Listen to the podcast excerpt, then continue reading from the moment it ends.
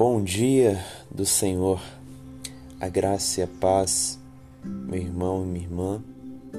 Aqui é o irmão Eros Antônio, para trazer uma meditação na palavra do nosso Deus nesse dia especial que o Senhor separou para ser adorado no culto público, em comunhão na igreja. A palavra de hoje se concentra no capítulo 22 do livro de Jó, no versículo 22 também. Assim diz: Aceita, peço-te, a instrução que profere e põe as suas palavras no teu coração. Esta é uma parte de todo o discurso do Elifaz, o Temanita, o amigo de Jó.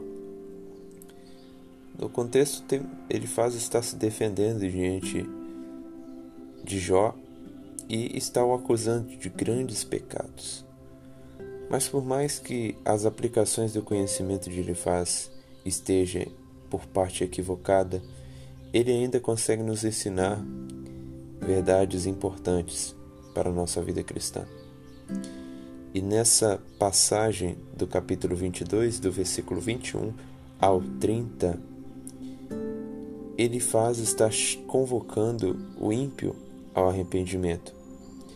E nessa convocação, no versículo 22, ele mostra para nós a importância da meditação ele diz: Aceita-te, peço-te, a instrução que profere e pões as suas palavras. As palavras no contexto está se referindo às palavras de Deus. É a instrução que parte de Deus para que o ímpio se reconcilie com ele. E diz: Pões as suas palavras no teu coração. Nós vivemos dias muito corridos dias do fast food, não apenas do alimento, mas do conhecimento também. Queremos adquirir coisas rápidas. É, notícias aqui, é um post no Instagram, no Facebook. E às vezes nós se ocupamos com tantas informações que não damos a devida importância para a meditação. Meditar é considerar de maneira profunda alguma informação, algum fato, algum entendimento, algum ensinamento. E aqui ele faz estar mostrando que nós, aplicando nós mesmos nessa passagem, que nós devemos meditar na palavra de Deus, nas doutrinas que estão expostas nas Escrituras. Não adianta nós temos o conhecimento intelectual se não nos afeiçoamos a esse conhecimento pela meditação. Nós precisamos nos deleitar nessa prática. E é necessário ainda mais nos tempos que nós vivemos.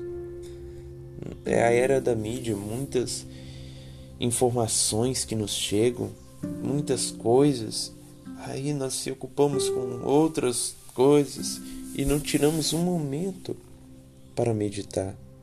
Mas é necessário meditar.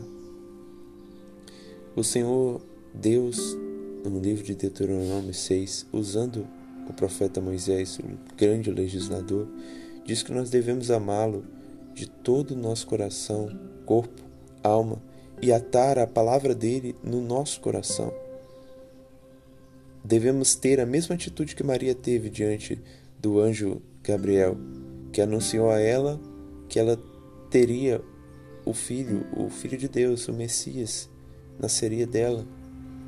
E ela atentou às palavras e colocou-as no coração. Medite na palavra de Deus.